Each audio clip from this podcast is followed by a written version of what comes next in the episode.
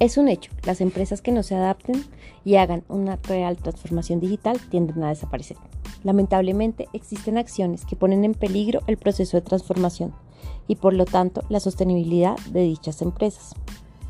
Como esas acciones van en contra del mayor objetivo de una organización, ser sostenible, las llamaremos pecados. Así que este mes hablaré sobre los pecados que ninguna empresa debería permitir. El primero de ellos es la soberbia organizacional. Soberbia es un sentimiento de superioridad y en el mundo organizacional es el primer pecado. Es la principal barrera para la transformación digital. Creer que el liderazgo es para siempre, que el centro son nuestros productos, que podemos seguir tomando decisiones mirando solo hacia adentro y que no tenemos necesidad de estar mejorando continuamente. Esto solo nos lleva al riesgo de desaparecer, porque estamos desconociendo al principal protagonista de la era digital, el cliente y sus necesidades cambiantes.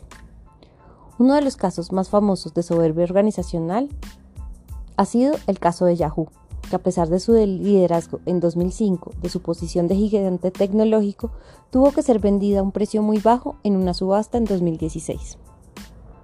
¿Por qué pasó esto? A pesar de tener uno de los, uno de los principales productos tecnológicos, el primer buscador, Pasó porque empezaron a tomar decisiones centradas en sus propios intereses, desconociendo los intereses del el cliente. Tanto así que rechazaron dos veces la compra de Google. ¿Por qué? Por la misma razón, porque Google quería ofrecer respuestas rápidas a las preguntas de las personas, mientras que Yahoo quería demorar las respuestas para que las personas pasaran más tiempo en sus servicios.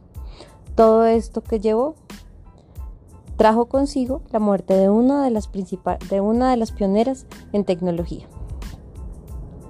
Conclusión. Para sobrevivir en la era digital, uno de los principales componentes es tener la habilidad de desafiarnos a nosotros mismos continuamente.